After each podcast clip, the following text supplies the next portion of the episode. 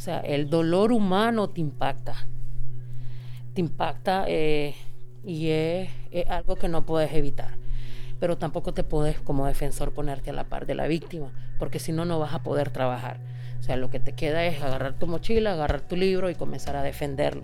Porque esa, yo siempre les digo a, a los, esa es nuestra trinchera. La defensa de derechos humanos es nuestro aporte al país. Es poder ayudarle a la ciudadanía. En Nicaragua hay una abogada que defiende presos políticos, aunque a veces eso significa que por su trabajo la tratan de matar.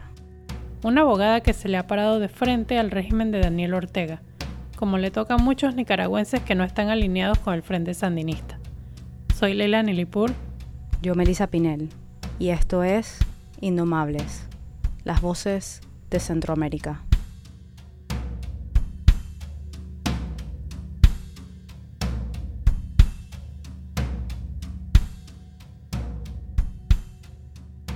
Para contar esta historia salimos por primera vez de Panamá.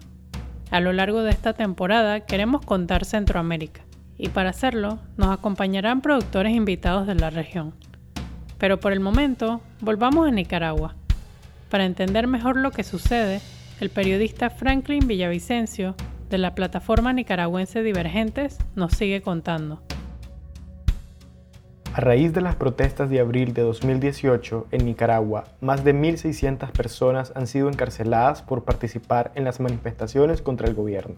Personas que protestaban por unas reformas al seguro social que despojaba de beneficios a los pensionados. Las protestas fueron reprimidas, provocando más rechazo de la población.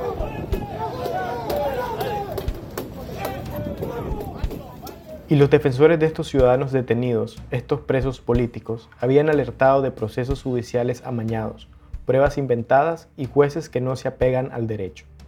La que escucharon al inicio es una de ellas, Yonarqui Martínez, la primera abogada en defender a los presos políticos de las protestas de abril de 2018. Ha llevado 700 casos y no duden en decir que todos ellos presentan serias irregularidades en el proceso. Para quienes no saben mucho de la historia reciente de Nicaragua, el país está gobernado por el Frente Sandinista, un partido político que primero fue una guerrilla que derrocó al dictador Anastasio Somoza de Baile en 1979. Su único y máximo líder es Daniel Ortega, quien ha gobernado el país durante 14 años junto a su esposa Rosario Murillo. los golpistas quieren llegar al gobierno, pues que busquen el voto del pueblo Ambos se han encargado de callar la disidencia y una parte importante de la represión que ejercen se ejecuta a través del Poder Judicial, ordenados por el mismo presidente Ortega y la vicepresidenta Rosario Murillo.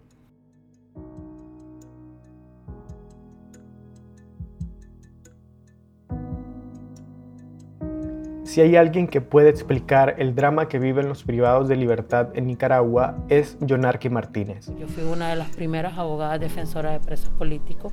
De hecho, fue la primera. A mediados de abril de 2018, cuando la represión del régimen de Daniel Ortega empezó a encarcelar a manifestantes, Yonarqui tomó los casos que otros abogados no se atrevían a tocar. Los procesos estaban repletos de irregularidades, como falta de consistencia en las acusaciones, detenciones que sobrepasaban los plazos establecidos por el Código Penal e incluso pruebas y testigos falsos.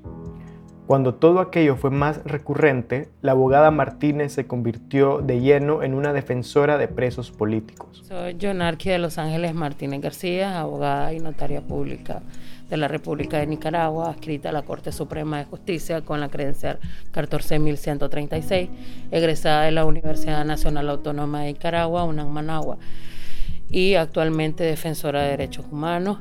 He llevado alrededor de 700 casos eh, de presos de conciencia. Presos de conciencia, o sea, personas que no han utilizado la violencia y han sido privadas de su libertad por sus creencias. La Comisión Interamericana de Derechos Humanos calcula que en el país se han encarcelado a 1.614 ciudadanos en el marco de las protestas, lo que significa que Yonarqui ha llevado la defensa del 43% de estos casos.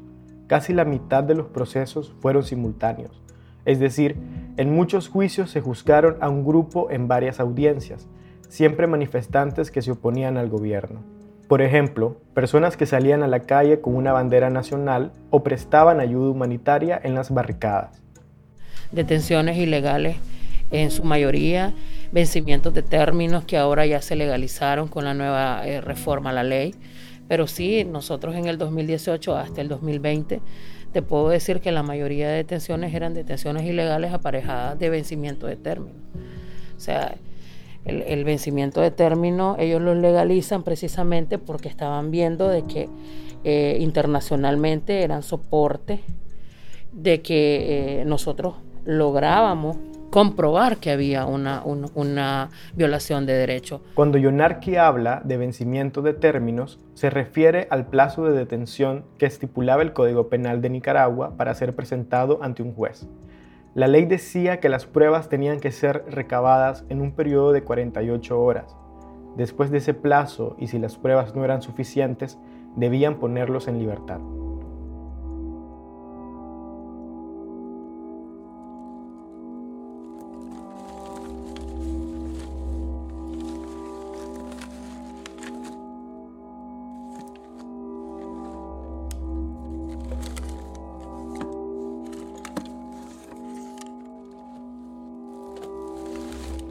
Yonarki ha cambiado unas 14 veces de casa desde que iniciaron las protestas de 2018. Nos citó en la que ella solía vivir para esta entrevista. El tiempo aquí será breve debido a que no quiere levantar alarmas. Regresa de forma intermitente y silenciosa, pero en la mayoría de las ocasiones la vivienda permanece sola. La población no le da quizás el valor que, al aporte grandioso que nosotros hacemos en dejar nuestra familia, en dejar nuestra casa. Por ejemplo, esta casa casi tres años en abandono y cada vez que yo vengo es una cabanga enorme porque era el lugar donde yo vivía y ahora tenemos que andar viviendo en diferentes hogares. Pues el lugar donde quizás en algún momento nosotros antes del 18 de abril eh, del 2018 éramos felices, ya no, ya no lo somos porque es un lugar no, no seguro. Antes del 18 de abril de 2018, es decir, cuando empezaron las protestas, Debido a todos los riesgos que implica su profesión en un país como Nicaragua, no puede quedarse mucho tiempo en la casa. En todo el tiempo que ha defendido a presos políticos, ha recibido amenazas de muerte en redes sociales, campañas de desprestigio e intentos por inhabilitarla como defensora. Por todo ello, la Comisión Interamericana de Derechos Humanos le otorgó medidas cautelares a ella y a su familia, por su rol activo en la defensa de personas encarceladas.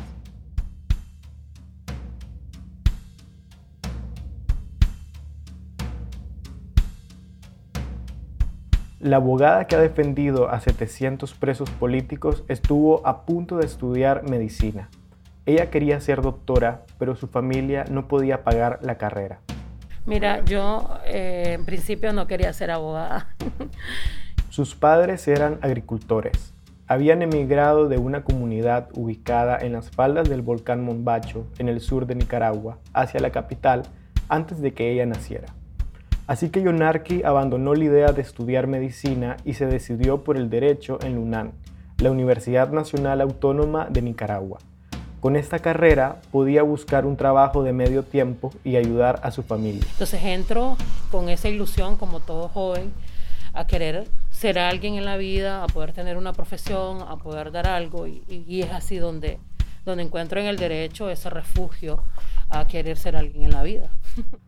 Aquellos años también estuvieron marcados por protestas muy parecidas a las de ahora. El Frente Sandinista era oposición en ese momento y solía organizar manifestaciones. Yunarque participó en algunas actividades dirigidas por la Unión Nacional de Estudiantes de Nicaragua, la UNEN, el brazo político del partido dentro de las universidades, aunque no por voluntad propia. Mira, cuando yo estudié leyes, sí nos enfrentábamos a, violaciones de, derechos humanos, sí nos violentábamos a violaciones, manipulaciones. Eh, toda la vida ha estado UNEN en la UNAM Managua.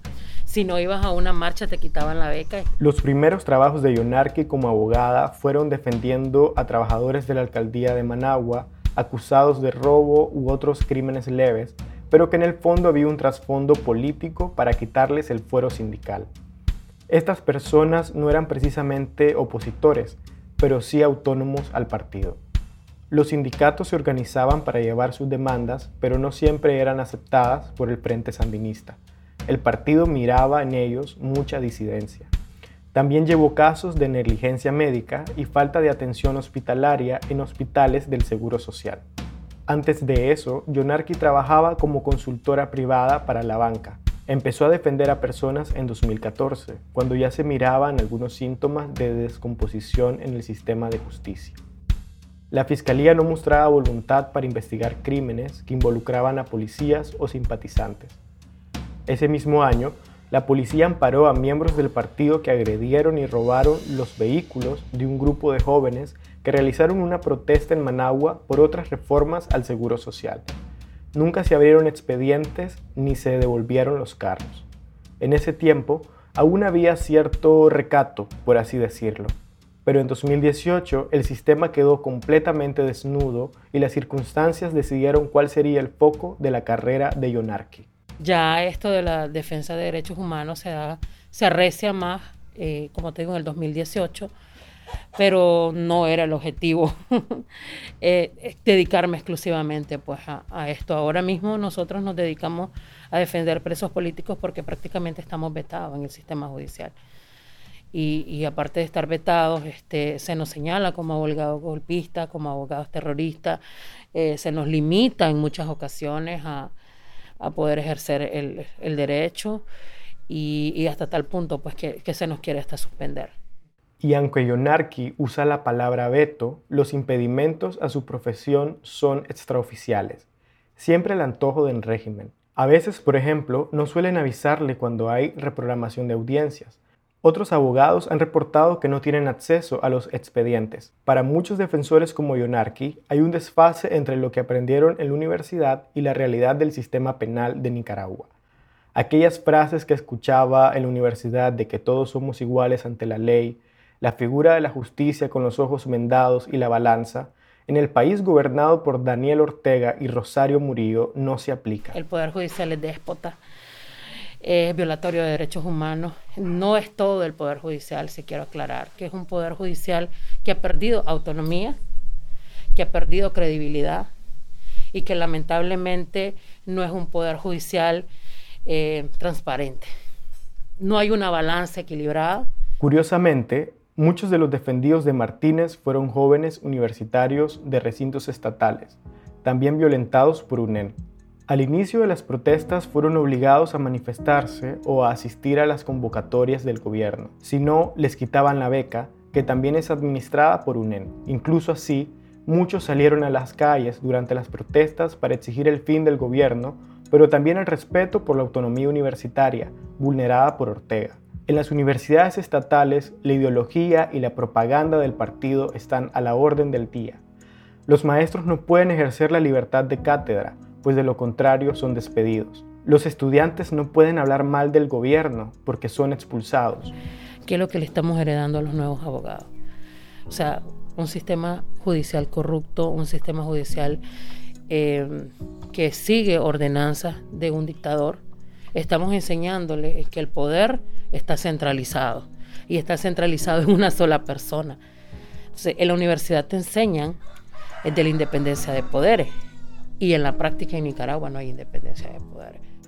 La Comisión Interamericana de Derechos Humanos ha identificado varias fases de represión desde el inicio de las protestas. La primera de ellas, registrada tras el estallido social, consistió en la encarcelación masiva de manifestantes.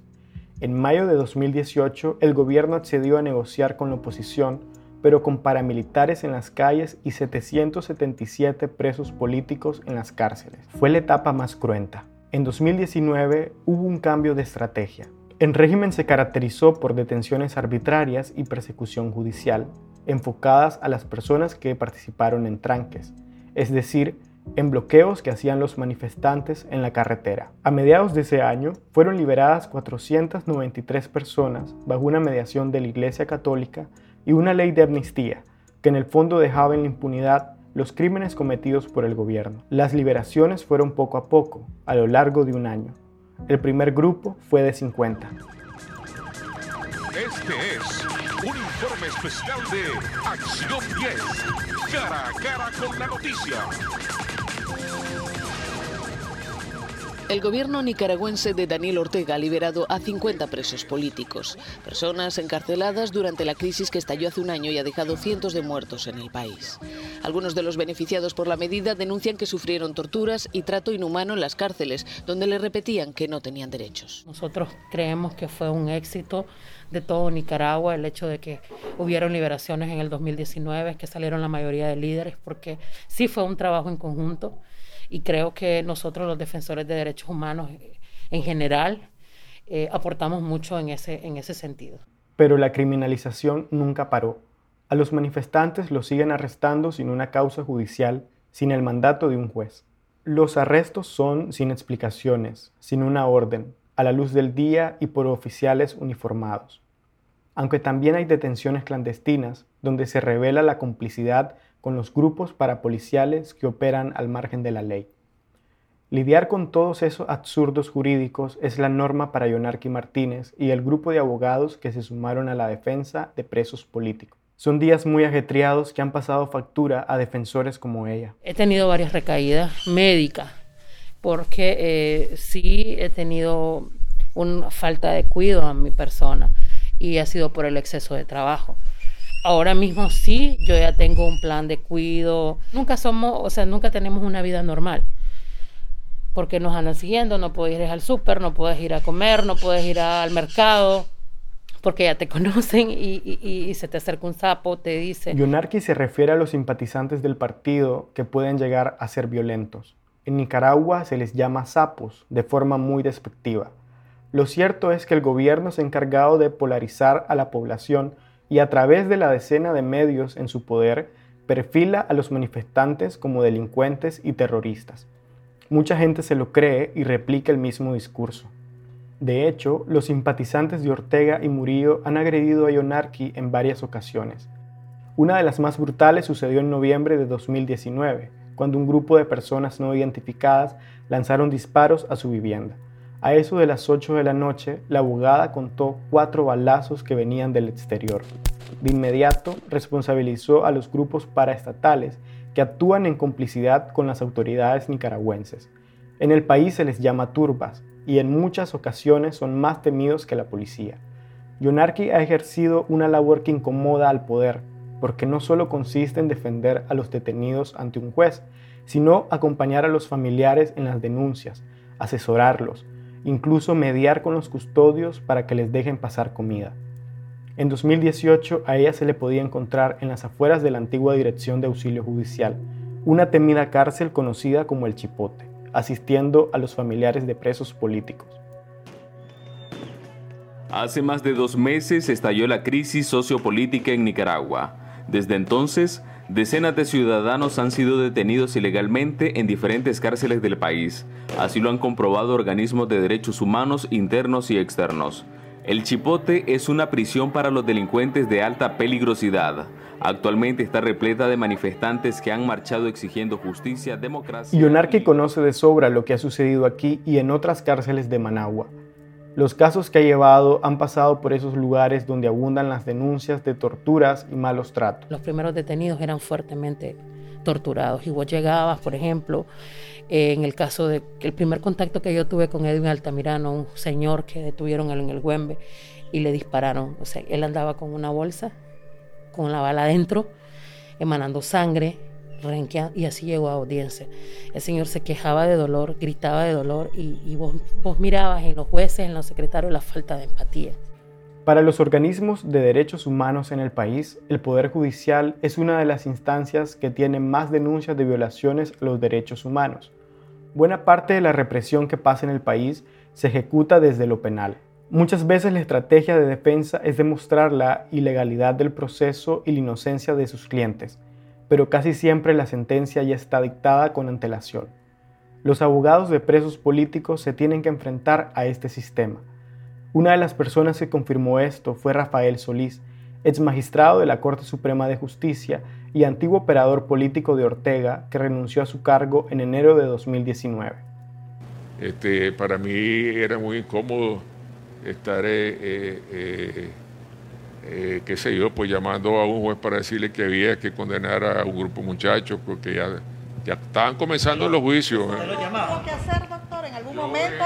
Yo, yo, yo, yo por lo menos, yo por lo menos me reunía con ellos. Cuando me decían, para yo tenés que ver este caso, que salgan condenados, entonces yo pues le decía, bueno, voy a hablar con el juez, voy a llamarlo por teléfono, lo voy a citar en mi oficina.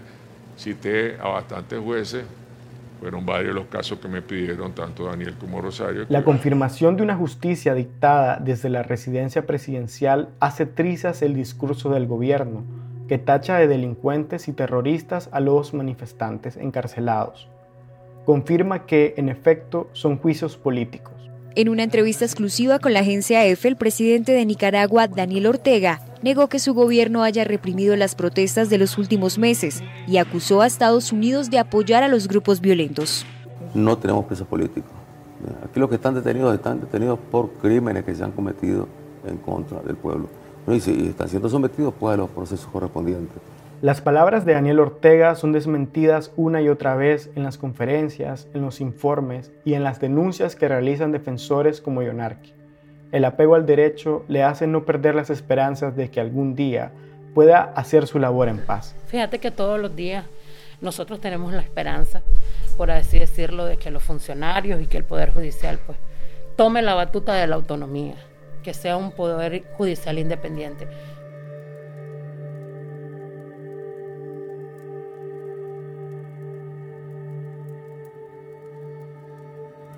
En la vida de Yonarki hay un último episodio que le ha marcado para siempre y de alguna forma también al país. Sin dudarlo, fue la última vez que muchos permanecieron en vela y expectantes. Mientras tanto, se cumplen ya ocho días del asedio policial contra la parroquia San Miguel Arcángel en Masaya. En este templo, siete madres de los denominados presos políticos se mantienen en huelga de hambre desde el pasado 14 de noviembre. Están exigiendo la liberación de 113, 130 presos políticos del régimen de Ortega. Eh, policías y seguidores de Ortega rodean la iglesia, impiden que entren agua o comida para estas personas que se están manifestando. El 14 de noviembre de 2019, un grupo de madres de presos políticos iniciaron una huelga de hambre dentro de la iglesia San Miguel Arcángel en el departamento de Masaya. Esta ciudad tiene una larga estela de resistencia. En 1978 fue el epicentro de la ofensiva final contra la dictadura de los Somoza y en 2018 también fue uno de los bastiones contra el gobierno de Ortega. Las mujeres que llegaron a protestar por la liberación de sus hijos fueron recibidas dentro del templo por el padre Edwin Román, un sacerdote considerado como héroe debido a su labor humanitaria durante las protestas. Dentro del grupo también estaba Yonarki. Un año y medio después de lo ocurrido, nos cuenta cómo llegó ese día a la iglesia, en una decisión que puso en riesgo su salud. Yo voy ante la llamada de las madres que me dicen que les cortan el agua y que requieren que les lleve agua. Entonces yo compro agua, yo estaba saliendo de una audiencia en, Tipitapa y me traslado.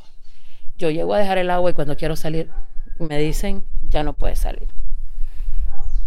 Mi mamá no sabía, mis hijos no sabían.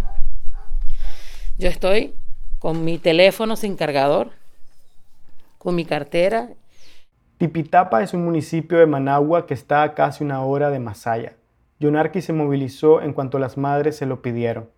El apoyo emocional que les había dado la abogada hizo que entre todas se creara un vínculo más allá de la tradicional relación entre cliente y abogado. Ella no llevaba ropa, no planeaba quedarse. Afuera, un grupo de policías y antimotines mantenía rodeado el templo. Nadie podía salir ni entrar. Les cortaron el agua y poco después la luz. El padre Román necesitaba ponerse su insulina para la diabetes. La salud del padre.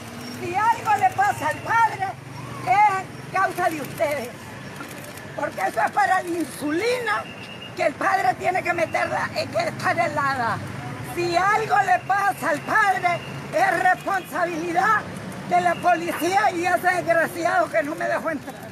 Esa era la voz de una feligresa a las afueras de la iglesia y lo que escuchan se lo dijo a los policías, que se quedaron indiferentes, como gárgolas. Minutos después, las madres en huelga, el padre Román y Onarqui aparecieron detrás de las verjas de una de las ventanas de la iglesia. Parecían encarcelados. La acción policial solo revivió el repudio hacia la policía, pero también la solidaridad hacia los presos políticos. Fue muy difícil porque Eh, cuando se dio la huelga, eh, las amenazas eran constantes, el asedio de los paramilitares era enorme. Al siguiente día, el 15 de noviembre, 30 personas fueron encarceladas al intentar llevar agua a la iglesia.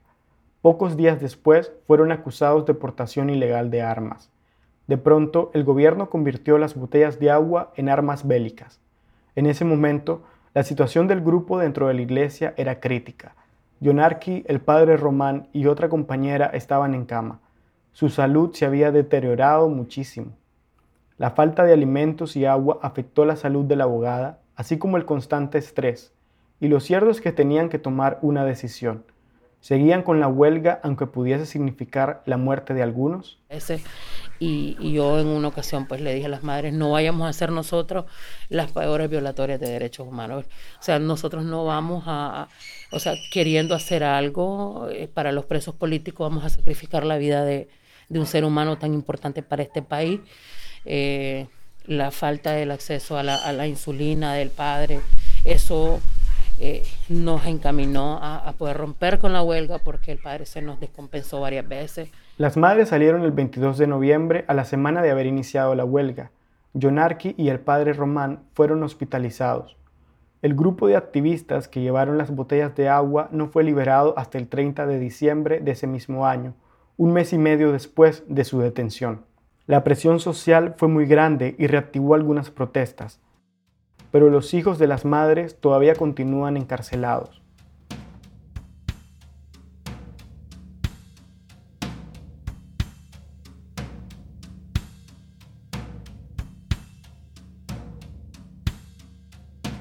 En Nicaragua todavía hay un centenar de presos políticos. Muchos de ellos han sido acusados de tráfico de drogas o portación ilegal de armas.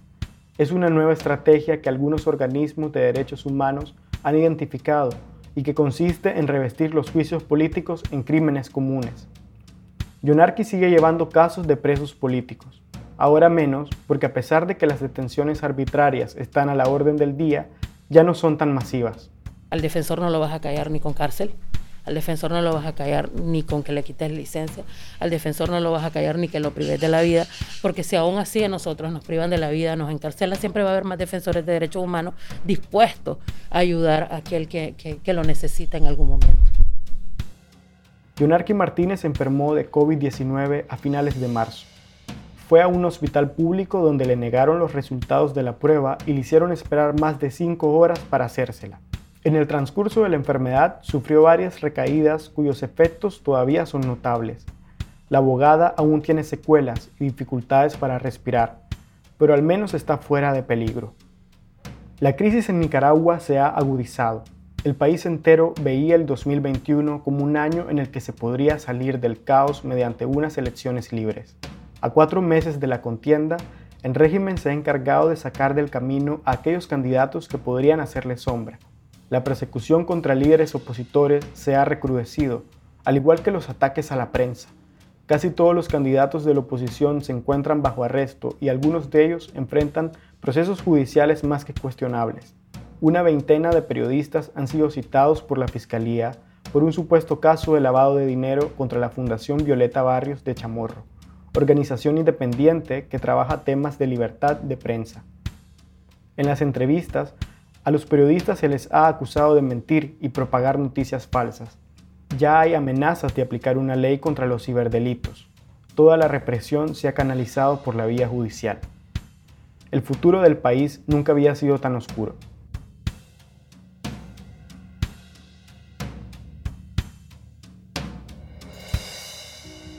Uno de los periodistas citados por la Fiscalía fue Wilfredo Miranda, de la plataforma Divergentes con quienes colaboramos para contarles esta historia.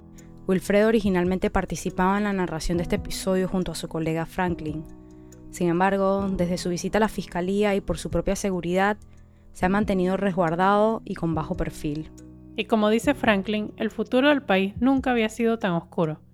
Hasta este lunes 26 de julio, dos días antes de la publicación de este episodio, y a menos de cuatro meses de las elecciones previstas para noviembre, ya eran siete los aspirantes a la presidencia detenidos por el gobierno de Daniel Ortega. Además de ellos, una serie de opositores al gobierno están detenidos, bajo investigación por supuesta traición a la patria. Y recientemente Ortega aseguró que Estados Unidos quiere boicotear el proceso electoral e invocó al pueblo armado. El pueblo unido jamás será vencido y el pueblo armado jamás será aplastado. La labor de personas como Yonarki en lo que resta del año será más importante que nunca. Indomables somos Leila Niripur y yo, Melissa Pinel. Gabo García de Paredes es nuestro asistente de producción para esta temporada. El arte de este episodio estuvo a cargo de Ana Sofía Camarga. Pueden encontrarle en Instagram como arroba camargatm. Gracias a Wilfredo, a Franklin y al equipo de Divergentes por atreverse a contar esta historia junto a Indomables. Sabemos que, al igual que el ejercer el derecho, hacer buen periodismo es cada día más difícil en Nicaragua. Este episodio fue producido con el apoyo de PRX y el Google Podcast Creator Program. Gracias a ellos, hemos tomado el reto de empezar a contar historias fuera de Panamá. Durante el proceso hemos aprendido muchísimo y nos emociona seguir explorando nuestra región junto a productores a los que les apasiona contar lo que está sucediendo en sus países. Si estás en Centroamérica y tienes una historia para nosotras, escríbenos a indomablespodcast.gmail.com. Como siempre, gracias por escuchar.